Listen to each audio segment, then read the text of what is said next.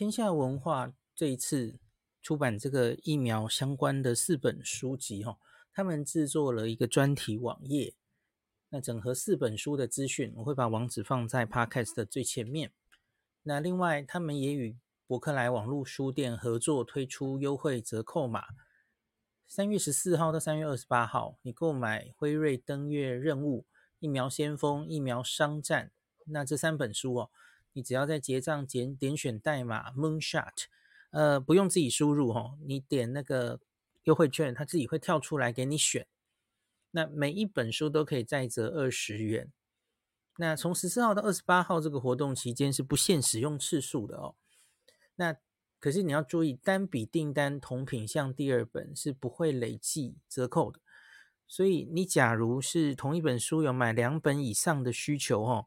哇，那你可能要分两次以上，一个一个下单，那才可以分别折价。那我刚刚有试过哈，你假如是三本分别就是一起在同一个订单里，然后你分别选取这个优惠码的话，那每一本都可以折二十元，这是没问题的哈。那请大家可以多多利用。那我会把这个到博客来的购书链接都放在 Podcast 的最前面，给大家参考。大家好，我是林氏璧孔医师。今天是三月十四号，星期一。今天是应该算是第二次林氏璧读书会了吧？我们上次有读过一本书哦。那这一次啊，从现在开始，那个每个星期我会读一本，总共四本哦。这是这一次天下这个他们三十周年哦。那他们特别企划了一个。因为这个三十周年的时候遇上了这个新冠疫情哦，那这这两年来全世界最大的事情当然就是新冠的疫情，然后有疫苗的研发哦。哦，对不起，我一直讲错，是四十周年，天下文化是四十周年，所以他们这三个月会陆续出四本跟这一次的疫苗发展有关的书哦。那这是第一周，我想先跟大家讲一下我的。读书心得哦，呃，这本书叫做《疫苗商战：新冠危机下 AZ、BNT、辉瑞、莫德纳、交生 Novavax 的生死竞赛》。其实现在念出来的人，呃，其实应该都算是赢家，对不对？其实后面还有很多人在努力啦哦。那可是这一些现在台面上似乎是赢家的公司，成功研发出新冠疫苗的公司哦。他们背后不是你想的这么简单的，那 背后当然有非常多的故事哦。那为什么可以成功？绝对不是一蹴可几的哦。那新冠疫苗大家都知道哦，在这个疫情以来，它很快的，传统上疫苗可能都要花几十年，可是这次疫苗是不到一年就研发了。那其中有一些是新的技术哈，可是就算是新的平台、新的技术，它也不是忽然。天外飞来一笔，科学绝对不可能是 这样子忽然就成功的嘛！哦，仓促成功，成功一定是给准备好的人。那这些技术虽然说是新技术，可是它其实也都已经前面累积了前人的无数的失败跟努力、尝试错误，那大概都已经至少有十到二十年的基础了，哈。我指的是特别就是说 n r n a 的平台或是腺病毒的平台哈，这里卡住了哦。好，等我一下哈。好，重新来。这本书是《华尔街日报》的一个记者哦。那这个记者其实已经写过好几本畅销书了哦。那他的书也曾经得过这个《纽约时报》畅销书的第一名哦，他叫古格里·祖克曼。那他自己其实就是写一个商业报道为主的记者，他不是一个医药记者哦。他前面的几个畅销书哦，其实也也都跟医学没什么关系哦，像是什么洞悉市场的人呐，吼，然后《金融时报》最佳商业书，然后等等的吼。那可是。他他不是医界，然后医学医药方面的记者，那可是因为这一次遇到这样的事情哈，那他想把他看到的这些疫苗研发的事情，记录下来。那所以呢，他发现这个有非常多故事可以写哦。那像是这这本书是怎么产生的哦？他是访问超过三百位产官学研专家，因为他是记者嘛，他访问过那么多人。那最后他是把它像是小说的笔法，用说故事的方式，把这其实不是只有新冠研发疫苗的这不到一年哦，是从。前面的十几年就开始慢慢梳理每一个疫苗，每一个公司这个封面上写的这么多公司哈 n r n a 这一边谁是先驱研究，后来谁又接手研究哈，腺病毒是什么时候出现的？然后 Novavax 如何想到从昆虫去制造蛋白质？你看我现在讲了那么多东西哦，这些东西都要写进这本书里。然后呢，在前面那个所有的研发的困难哦。然后每一种平台，这总共有三种平台嘛，哦，你就可以想象这个书其实是蛮复杂的，因为这每一个我只说单一一个故事好了。假如这本书只写 mRNA 平台的研究，它可能都可以是一本书了，对不对？都很复杂嘛。可是这本书它其实就是很丰富，哈，那个资讯非常丰富，然后把这些三个平台的东西串联都写在一起哦，所以。这本书，假如你是完全没有啊、医学这些基础的人，哈，对疫苗一窍不通，哈，也不是医界、生物界的人，哈，我觉得你可能会呃有一点门槛。虽然他已经尽量白化了，哈，那可是我觉得你可能会看得枯燥。然后，特别是他的前半，因为他的前半在铺陈还没有进入这个新冠疫情之前，这些公司。他们各自是怎么发展，然后有哪一些进展，哪一些失败，哦，那这些都是累积到最后，他们可以在过去这不到一年的时间做出这些新冠疫苗的基础。可是这些东西在书的整个前半哦，你你假如没有撑过前半的话哦，那你可能会看得很枯燥，然后看不下去哦。也是书的后半，当然可能大家就会觉得。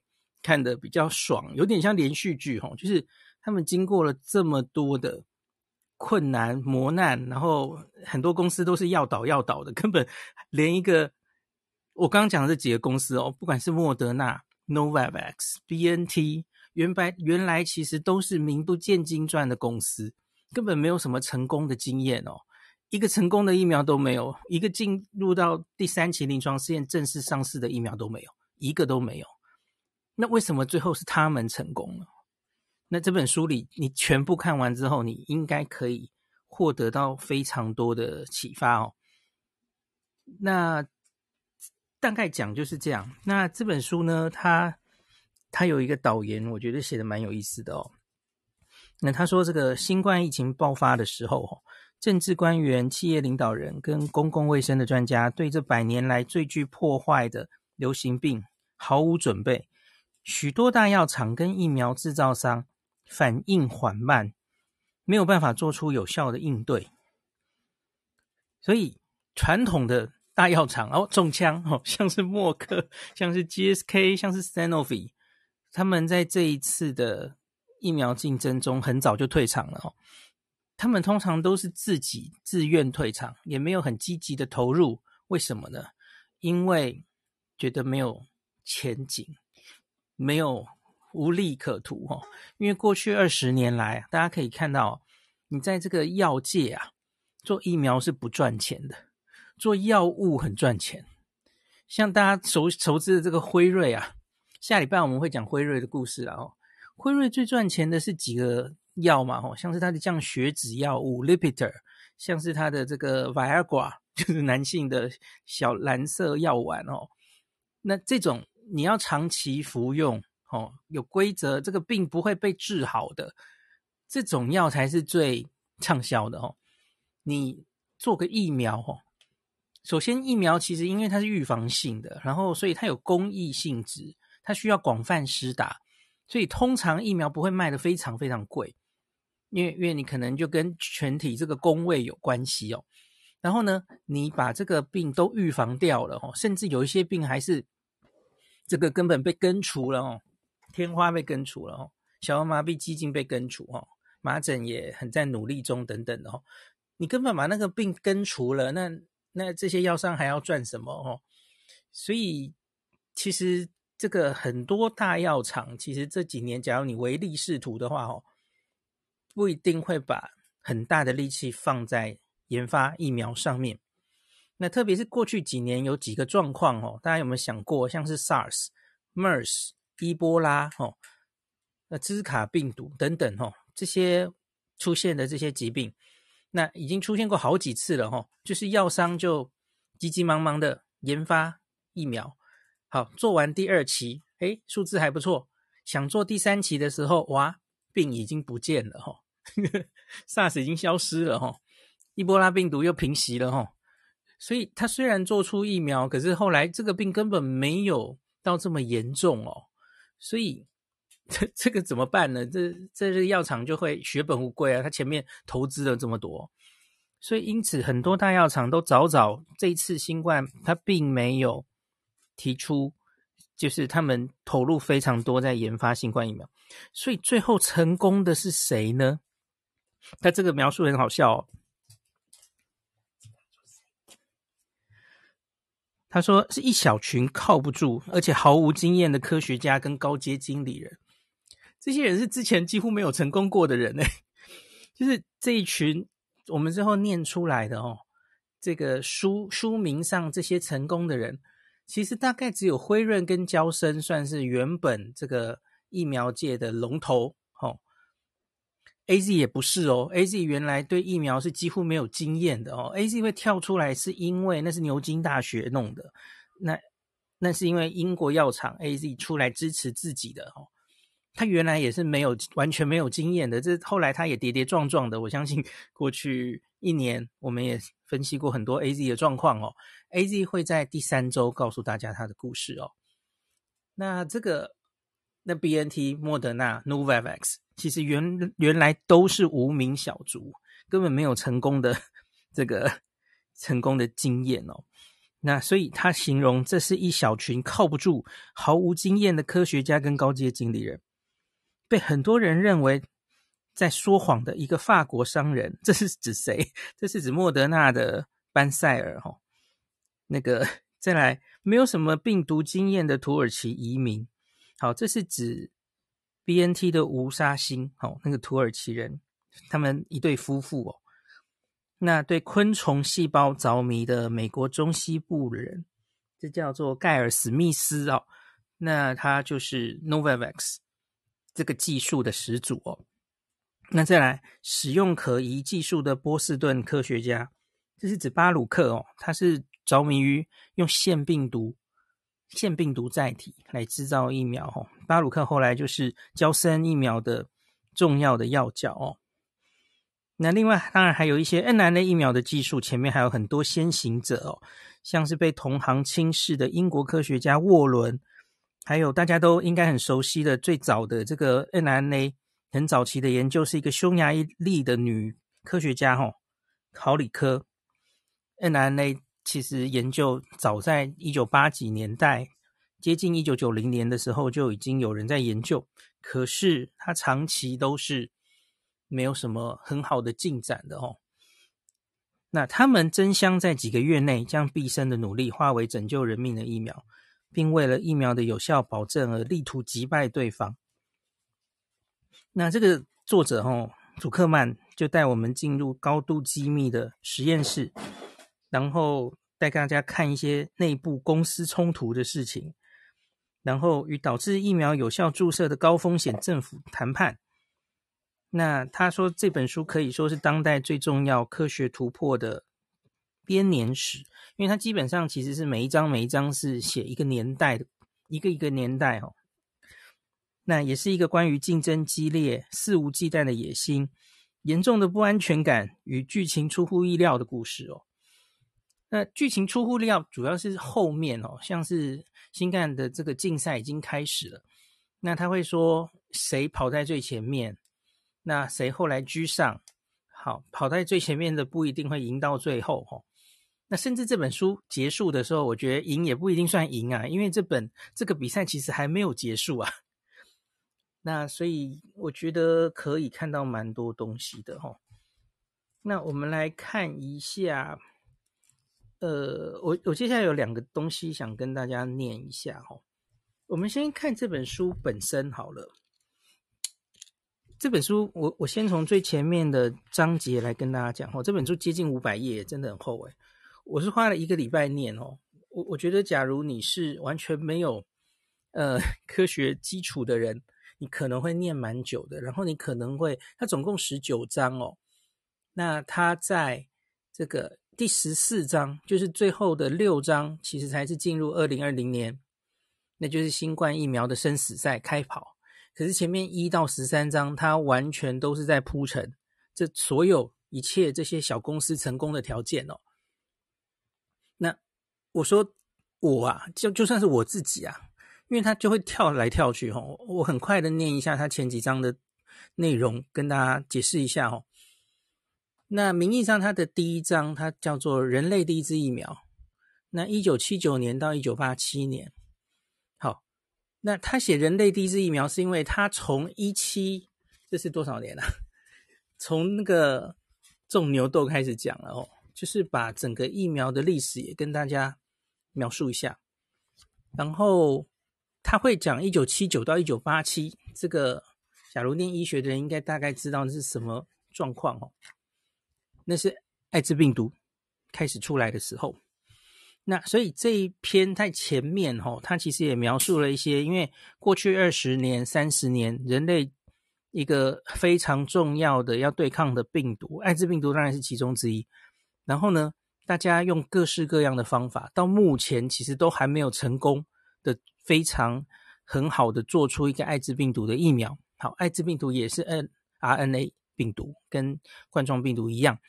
所以讲这前面二三十年到今天的技术，你不能忽略掉对艾滋病病毒的很多失败经验哦，因为从这些失败经验里面呢。导致了最后我们今天可以成功做出新冠疫苗，虽然艾滋病毒没有成功哦，那这是蛮有趣的哦。那所以我刚刚提到他讲这个牛痘啊，大家应该都知道这个疫苗开始的由来，就是一七七四年哦，这是我们人类开始，我们连病毒细菌都不知道的年代，我们就知道诶，这个疫苗的效力哦。那后来他就开始讲。艾滋病出来了，人类开始准备要研发艾滋病病毒的疫苗哦。那第二章他就讲用昆虫细胞制药哦。那有科学家发现可以用昆虫的病毒感染昆虫，然后让它做出我们想要它做的蛋白质。这个是一九八五年到一九九四年左右的技术哦。Novavax 真的成功做出一个疫苗，就是这个新冠疫苗哦。你看已经隔多少年了？可是他们从昆虫做出蛋白质的发想是一九八五年就开始哦。那再来第三章很重要，它叫对抗艾滋病毒的腺病毒哦。那这是默克药厂一次非常大的挫败，这是一九九六年到二零零八年的事。默默克那时候用腺病毒来针对艾滋病毒做了疫苗，可是。非常大的失败哦，做出临床试验来是完全没有效，而且甚至是打疫苗的人还更容易感染哦。那那时候他得到他们用的腺病毒是 AD 五哦，就是五号血清型的腺病毒。我们知道这一次的用腺病毒载体的全世界的疫苗有好几种哦。那我曾经跟大家讲过，娇生疫苗是用 AD 二十六哦，那中国的。康希诺是用 AD 五，然后这个俄罗斯的俄罗斯的史普尼克是用五跟二十六一起都用啊，那蛮有趣的哈、哦。那 AZ 是完全避开人类的腺病毒，用这个黑猩猩的腺病毒、哦。那这一个那时候为什么我我已经跟大家分析过、哦，因为假如你用的是一个全人类，其实很多人都已经感染过的腺病毒哦。那你很可能会发现，你做这个疫苗根本没有效哦。你你没有办法从腺病毒带这个 DNA 进去，然后让人类继续做这个蛋白质，因为呢，那个腺病毒太多人感染过，已经有抗体，所以根本没有办法哦，你进去就被摧毁了。那这就是这个默克为什么当时这个艾滋腺病毒会失败的原因哦。他用很常见、很多人都感染过的 AD 五来做腺病毒疫苗，所以就遭遇一个很大的挫败哦。好，那在第四到第七章，四到七章就全部都在讲 mRNA 的故事哦。那因因为 mRNA 有蛮多技术需要突破的哦，那包括了它它其实最重要的一个，像我们很多人在这怀疑疫苗怀疑论者哦，都在说这个哦，mRNA 根本就是一个基因治疗的感觉哦，那它会改变你的基因哦，那一直存在我们的细胞里哦，哦，很可怕哦，好，好，我跟你讲，为什么这个 mRNA 疫苗哦，从一九八八年开始有人研究，可是他研究了，你看这是有多少年？这有三十年哦，三十多年。为什么一直没有办法有突破性的进展？直到这一次的新冠疫苗之前，有 BNT 公司，有莫德纳公司，各自都已经十多年，完全没有一个好的疫苗上市过。有一个原因，当然是因为他们没有被看好，然后他们嗯没拿到，没能拿到足够的资金，这是一回事。那可是为什么他们不会被看好？是因为 mRNA 的这个结构实在是太脆弱了，它实在太容易被太不稳定了哦。那它一旦打进去人的身体或是在动物实验呢、啊，它根本没有办法产生多少蛋白质，然后没产生多少，它马上就被水解了哦，就消失了。所以现在很多人在担心这个 mRNA 打进去会消失，呃，就会一直在我们身体里存在。其实那应该是多想的哦，因为 mRNA 这个东西最大的问题就是它它实在存在没有多久哦，那产生的蛋白质有限，那所以因此这个这个所有的这个在这几章中描述要克服的技术瓶颈。其实就是你如何能让这个 nRNA 哦带进身体里，然后撑久一点，让它多做一点蛋白质，在它消失之前哦。所以想这个基因治疗什么的哦，可能是想太多了哦。反而是说 nRNA 疫苗、nRNA 平台这种技术哦，一开始就因为它这个限制，所以它原本人类想到说，你看，你也你知道 mRNA 是干嘛的吧？哦，它就是一个一个这个。做出某种蛋白质的一个讯号，哈，你要丢进去，所以最早其实就是想着基因治疗嘛。我们有一些疾病是因为呃我们的呃遗传疾病，那基因突变，所以因此你就我们的人身体没有办法造出一些呃正常的蛋白质，那所需要的蛋白质就产生了某种疾病，哦，所以因此，n r a 这个。平台最早是希望来治疗像是癌症或是遗传性疾病是最多的哦。那可是，假如以这个目的来说，因为它就需要你不断的产生足够的蛋白质，哈，你你才能治好这个病嘛。那你假如打进去，根本就一下就消灭掉了，那没有办法呀，它没有办法持续的运作了哦。那可是这个就跟我们等下会讲的那个台湾人有关哦，那个黄奕群。他莫德纳的资深的研究科学家，哈，那他灵机一动，他觉得这是这一个 mRNA 平台的缺点，可是你转念一想，也是一个优点，因为它的这个性质，哦，就是进去暴露这个蛋白质，然后它就被消灭了，这让它很适合做一个疫苗，而不是做一个原本想象的这个基因治疗的药物。哦，所以因此这个他就说服了这个莫德纳整个转向哦，说我们这个公司应该主要的这个发展目标应该是朝疫苗发展，而不是朝呃像 BNT 一开始是也是野心很大，想做癌症的药物，就遗传疾病的药物。可是莫德纳因为这个黄先生的意见哦，那他们也觉得非常合理，所以后来就整个转向。在新冠之前，他们就转向往疫苗努力了哦。所以从这个这本书前面的这一些描述，你其实也可以想到哈，你你对新冠疫苗的某一些误解哈，其实在前面的这些科研的步骤中，它就已经告诉你了，你其实可能是多多虑了哦，因为科学家烦恼的其实是 mRNA 存在不够久，制造的蛋白不够多哦。很多反疫苗的一直在说，啊，这个 S 蛋白好可怕哦，S 蛋白本身就非常毒啊，会在身体各处造成什么样的状况哦？那可是你自己想想看啊，你得了一个自然感染之后，你暴露到的 S 蛋白，跟你打疫苗 mRNA 疫苗之后暴露到的 S 蛋白，到底是哪一个多？你假如觉得 S 蛋白超恐怖哦，你你希望尽量暴露越少越好，不要在我身体里产生。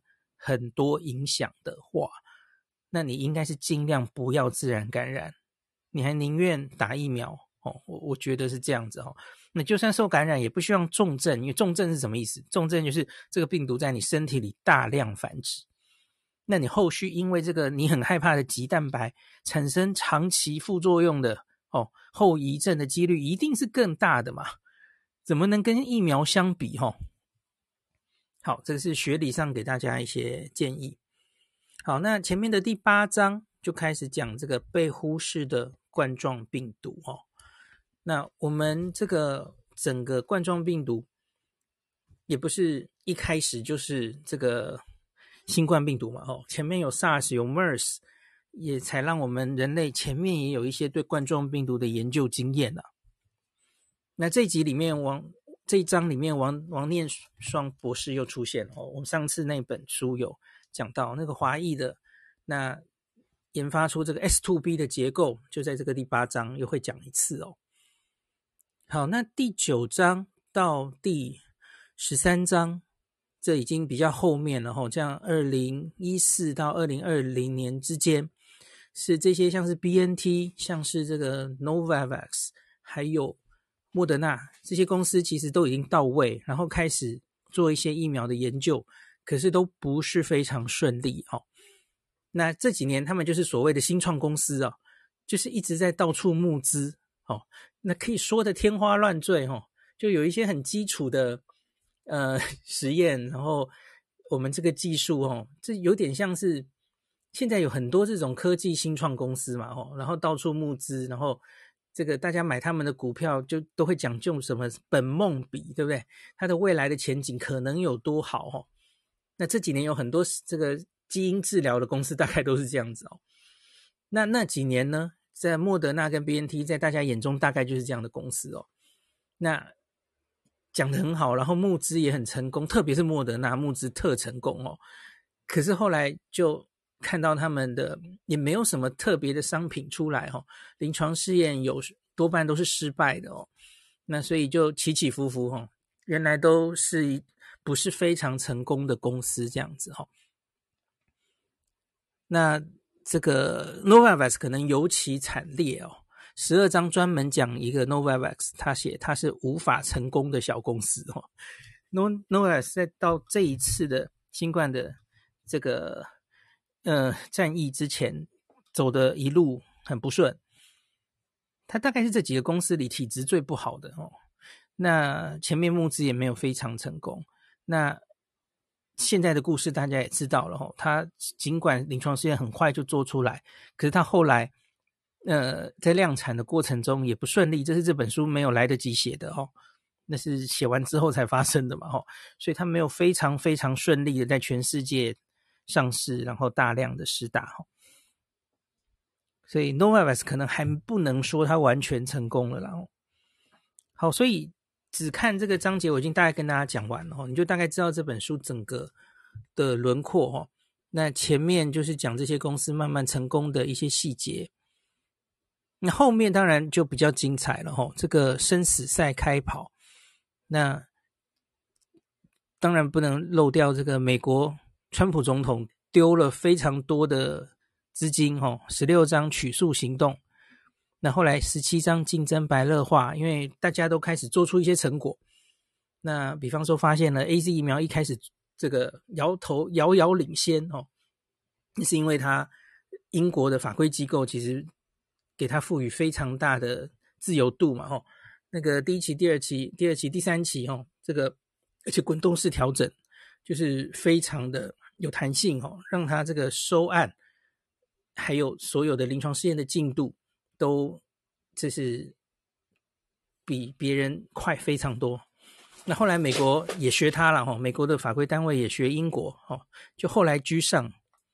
那我们都知道，后来这个这个 AZ 在暑假发生了一些副作用哦。神经系统的副作用，然后让它大大的跌了一跤，所以后来 BNT 莫德纳就后来居上了哦。那最后故事，我觉得最精彩的就是第十八章了哦。第十八章就是很短的期间内啊，这是二零二零年的十一月，这三个公司它的第三期临床试验的初步解盲哦。哦，他这里写的非常生动哦，这些人。在那个听到最后解盲的结果的时候，原来非常非常焦虑。然后，嗯可以说他们原本预期这个疫苗的保护力大概是多少？哦，有个七十，有个八十，好像就已经 很满意了哦。哇，结果辉瑞做出来竟然是九十五哦，呃呃，大获全胜，这样大家都不敢相信，怎么成绩这么好哦？然后辉瑞的这个高标准出来之后，让后面的人就开始压力很大了哦。诶，结果莫德纳做来也是九十五哦。那 AZ 出来，结果虽然就大家知道 AZ 就是故事就比较坎坷了哦。AZ 的故事我们会在第三周专门 AZ 的那本书详细的讲哦。那这本书当然也有提到哦。那这个虽说这个保护力台面上看起来好像没有另外两家疫苗这么好哦。那可是他们发现半量或是拉长。这个注射的时间也可以到九成哦，那这个说法到底是可不可靠啊？这个书里面有也有琢磨了哦。那最后十九章也没有忘记 Novavax 跟焦生了哦。Novavax 跟焦生他们稍晚，可是他们还是做出了成果哦。那所以也算是成功了哦。那整本书我大概就这样讲完哦。那这个中间当然有非常多精彩的片段哦。那我现在回头来念一下，我上次不是有念一个《远见》杂志对于这个 Gilbert 那个 AZ 的科学家的专访哦。那那一篇其实同一期啊，他们也有对这个就是这一本疫苗商战的作者也是岳阳专访哦。那就是访问他对于写这本书的一些意见哦，所以我接下来就来念一下这篇专访哦，也蛮有趣的哦。那他当然也就提到了一些书中有趣的内容，所以我想我就念这一篇跟大家参考一下哦。那这一篇祖克曼的专访，它的标题叫做《这个给疫后未来的疫苗商战启示录》。那新冠病毒瘫痪世界，一群商人跟科学家群起而战，跟死神赛跑，在最短时间催生了救命的疫苗。《华尔街日报》的调查记者祖克曼把这段惊心动魄的过程写成故事，借以解构全球疫苗商战背后的重大意义。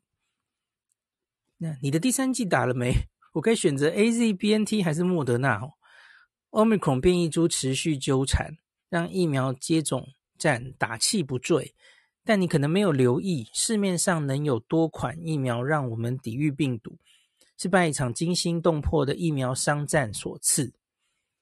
那两年前，新冠病毒劫持全球，世人陷入极度恐慌之际，各国官员、企业领袖、公卫专家几乎一筹莫展，打疫苗更被视为不可能的任务哦。当时最早，大克鲍奇觉得最快最快大概也要一年半哦。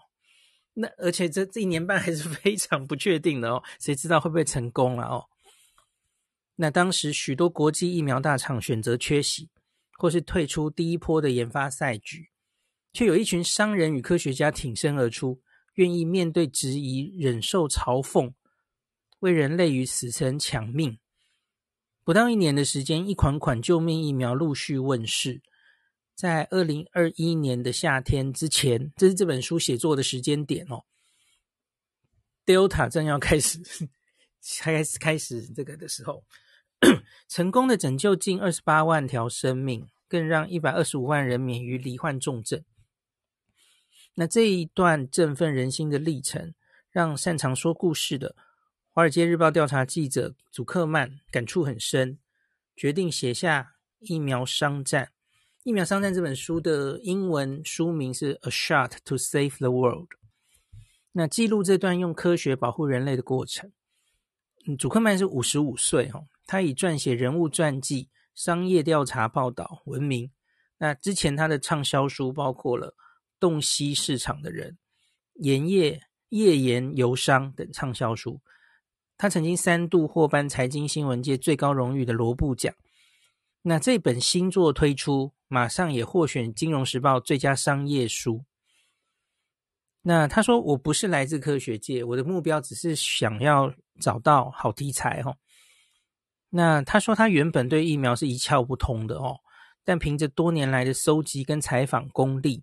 他多次前进高度机密的实验室、各大疫苗中心，超过三百场访谈哦。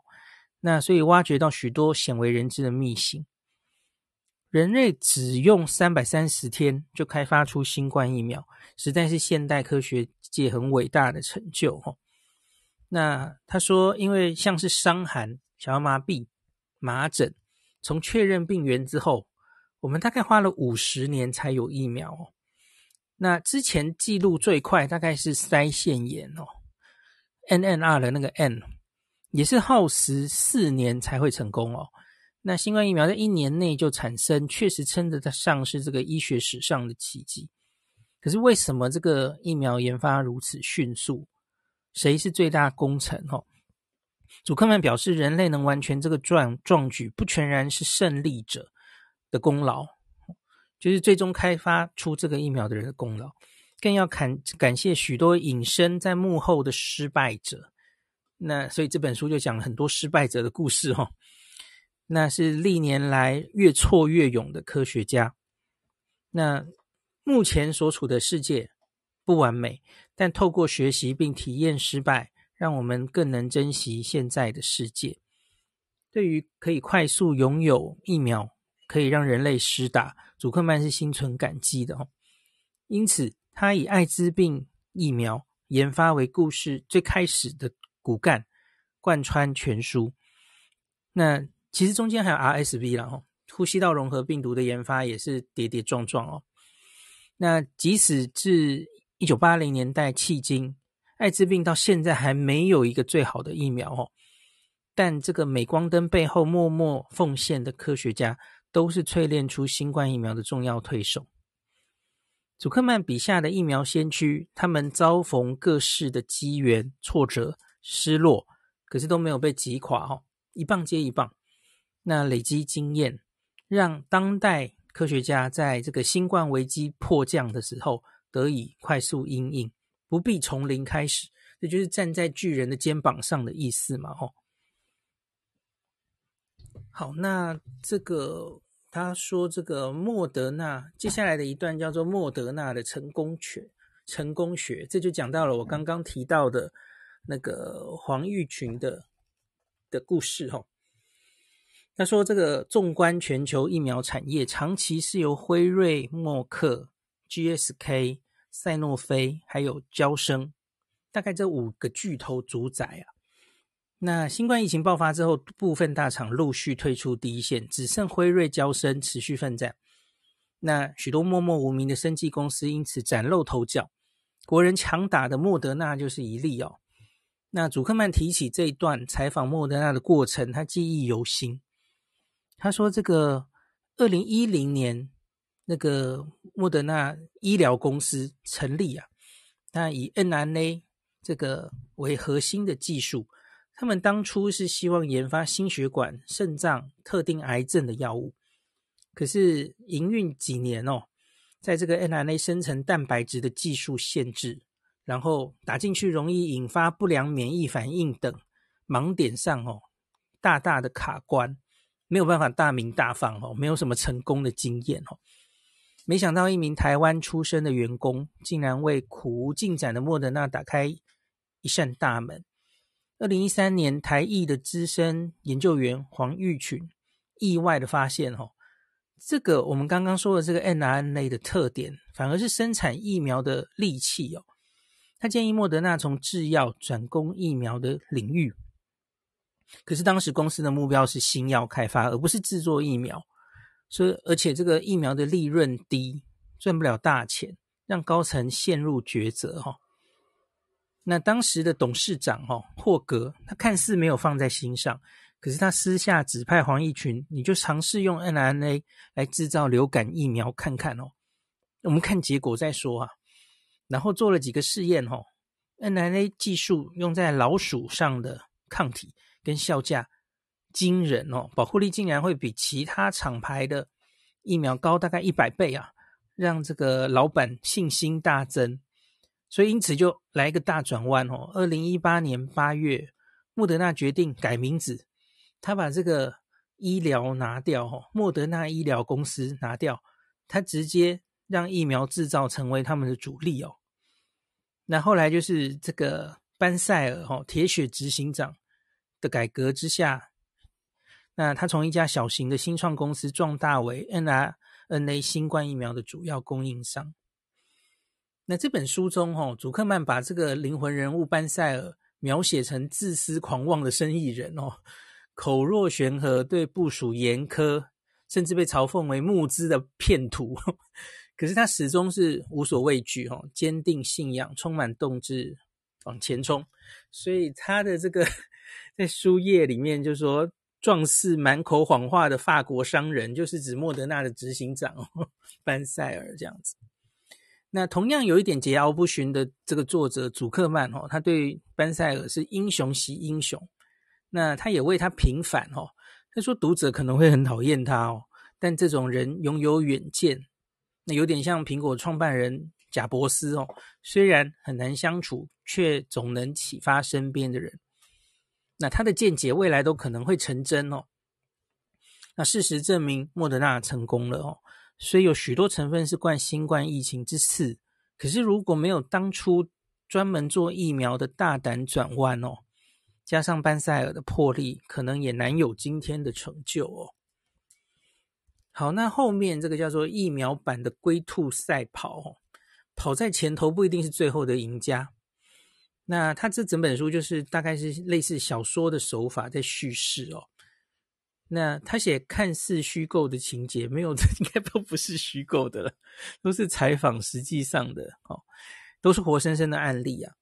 那让这个 AZ 跟牛津的合作关系哦，辉瑞跟 BNT 的合作关系，莫德纳跟这个国卫院的合作关系，还有娇生 Novavax 的生死竞赛跃然纸上。那由于 mRNA 疫苗的设计跟制作的速度会比传统蛋白质快上许多哦，但猜猜看谁能在这一场研发大战中胜出？那这就是这个故事扣人心弦的地方了。我不知道这以后有没有可能拍成电影，可是好像有点深。那全球首波疫苗商战打到最后几个月哦，拥有学术背景的 AZ 跟牛津团队，那一大一小公司结盟的辉瑞 BNT，以及生技的新兴莫德纳，最被外界看好哦，三强鼎立。那就讲他们的这几个公司的故事哈。那就是各自有各自的问题。那比方说，AZ 牛津大学跟 AZ 合作，哈，那 Sarah Gilbert 这个团队主导疫苗的开发，哈，那他们之前就掌握了黑猩猩腺病毒的技术平台。那他们之前对研发这个呼吸道融合病毒有一些心得哦。那他们也获得美国政府取数行动的资金澳元，当然也有英国政府的哈。那所以一开始遥遥领先，那再来是这个土耳其裔科学家吴沙欣跟这个图雷西夫妇创办的 BNT，那与莫德纳同样是 mRNA 技术建厂，一开始他们专注是癌症疫苗研发，无奈这个公司规模不够大，那面临国际的门槛、监管机构的核准，那难以量产大量疫苗等诸多限制哦，那。即使他们很早哈，一开始自己奋斗的时候哈，早早设计出逾二十种候选疫苗在那边选，那没办法，自己做实在是没有办法做出名堂哦，因因而最后跟辉瑞哈、哦，跟辉瑞牵上线哈、哦。那辉瑞也不是一开始就决定要做 n r n a 哦，他们也有在考虑腺病毒的技术哦，或是他们更熟悉的原本的蛋白疫苗的技术。那可是最后他们会大胆的选择跟这个 BNT 合作。我想这个跟这个 BNT 的老板哦，因 BNT 的执行长也是那前一年才刚刚上任的，呃，不是 BNT，对不起，是辉瑞，辉瑞的老板。那下礼拜我们会讲辉瑞登月计划哦，就是辉瑞的执行长博尔拉。那这个博尔拉就是他一上任就帮辉瑞做了很多的改革，然后很强调创新哦，所以这大概跟他们最后竟然会选择 BNT 一起合作是有关系的哦。这个下礼拜会详细那本书会有为什么他们选择 BNT 的原因哦。那二零一八年，这两间公司他们就有共同研发 mRNA 流感疫苗的经验哦，所以最后就一拍即合。那莫德纳公司的话，则是跟这个美国的 NIH 合作非常的呃紧密啊。那他们率先在美国 FDA 核准进行人体试验，短短的应该是从武汉呃中国公布了这个。疫苗的基因序列六十几天吧，六十六天，我没记错的话，三月十六号就出现所谓新冠疫苗受试者。那后来他们当然也加入了取数行动计划，吼，又获得大量资金，那也展现胜券在握的气势。那这个时候，辉瑞的执行长博尔拉他不服输，他是故意不向取数行动寻求金援的哦。要要给他钱，他不要哦，他只要订单。可是他觉得他不想因为官僚系统的繁文缛节拖累团队的进度哦。这件事情后来证明，他 其实判断是有远见的哦。因为这个其他几个取数行动计划里面的。都多少因为美国政府，你出美美国政府给你出那么多钱，所以美国政府要对你的临床试验比手画脚的时候，要加新一些临床试验的步骤的时候，你就没有办法不理他。好，莫德纳就这样被拖累了哦。那可是辉瑞因为没有拿他的钱，所以辉瑞就可以走自己的路，他完全研发要自己出钱哦。所以这也是这个哦，这个博尔拉这个老板厉害的地方哦。那所以呢，这个最后辉瑞跟 BNT 合作的这个疫苗，哈，一月十十一月八号，在美国总统大选后过后的一周，他们的结果出来，哈，那获得破九成的效力，率先抵达，应该算是暂时的终点，哈。后面我们知道故事还很长，这书里就看不到了哦。那反之，莫德纳因为官方要求收集更多数据，被拖累了，哈。虽然第三期试验数据最后与 BNT 是不相上下，但是迟了一个星期，不是拔得头筹了哈。那 AZ 牛津团队在赛局的后期也因为临床试验的结果不佳，也不只是结果不佳啦，中间还有很多呃不太透明，整个执行临床试验的整个程序还有公布的流程不太透明，这个大概一年前我都跟大家分享过。那拖慢了整体的时程哈，我觉得回想那个时候最荒谬的就是 AZ 在美国的临床试验竟然停了，我记得是两个月吧，整体就它整个这个临床试验都被拖了哈。那回顾这个宛如疫苗版龟兔赛跑的情节，祖克曼分析跑在前头不一定是最后的赢家哦，成功除了要有实力，也要搭配灵活的战略。才能脱颖而出。那 AZ 牛津团队先声夺人，莫德纳有冠军相，两者都有取数行动的资金奥援，理应筹码较多。可是辉瑞 BNT 却展现了惊人的爆发力，甩开对手，率先达标。好，最后一段哦，最后一段他说这个疫苗商战背后的醒思哦。那他说这个是一场疫苗商战，让世人获得不少启发。祖克曼以宏观的角度分析全球防疫背后的省思。哦，他说那这本书里这时候台湾出场了哦，他本来真的就 有把台湾写进去哦。他说，这个这场疫情带来个人跟群体主义的拉锯，比方说，过去西方大国大多将我视为核心，高度重视个人的自由，追求自利而不是利他哦。但此次防疫的表现却不如预期，比方说，他们连你不要说打疫苗了啦，他们连口罩都不用戴，觉得那是自己的个人自由嘛，哦，那这个在讲究团体战的防疫上，其实就未必是好事哈。反观某些亚太地区国家，倾向认同我们的概念哦，重视集体的福祉。书里他就直接写，例如台湾、纽西兰哦，那公民愿意遵守法令。戴口罩，配合政府防疫，牺牲部分的隐私跟权利，使得疫调更顺利，疫情控制相对得宜。那祖克曼认为，每一位疫苗商战的参与者，也是从我跨入我们的最佳实践。或许有人是受个人的名义、名利的驱使投入这个战局哦，可是却也鼓励人们透过追求个人目标，带来广泛全人类的利益哦。那人类迄今仍深受变种病毒所苦，那让疫苗商战其实是未完待续。所幸还有许多无名英雄持续在奋斗，只要坚持信念，做好万全准备，黎明就在不远处。好，这是这一篇远见的专访。好，所以这本书我觉得真的是，嗯，我再讲一次，我我自己觉得最适合的，真的就是第三类组。有志于传统呃生计研究的学生们哦，那我觉得你们念了之后可能会非常非常有启发哦，特别做基础研究的人。那可是，一般大众，我觉得，假如你对这个在这个房间里的人，我相信对疫情都是蛮有兴趣的人哦。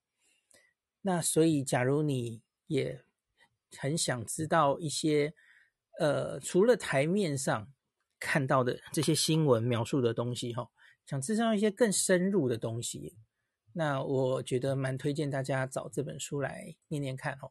感谢您收听今天的林氏璧孔医师的新冠病毒讨论会。如果你觉得这个节目对你有帮助，喜欢的话，欢迎你推荐给你身边的朋友，或是在 Apple Podcast 上面留下评价，后也可以留言，吼，五星好像每天都可以留哦。希望大家当我的种子教师。推广正确的新冠卫教，以科学防疫，不要只以恐惧防疫。行有余力的话，欢迎您赞助林氏璧孔医师喝杯咖啡，让我可以在这个纷乱的时代继续分享知识，努力做正确的新冠相关卫教。如果你想看到更多孔医师分享的新冠疫情相关资讯，或是林氏必发的日本旅游资讯，欢迎你加入脸书上的日本自助旅游中毒者粉丝专业。那或是我也有 LINE 的官方账号，或是 Telegram，那这一些连接都在 Pocket 前面的我的电子名片里面，可以在一个页面就看到我所有的发声管道，都欢迎您加入。那我们就下一集再见喽。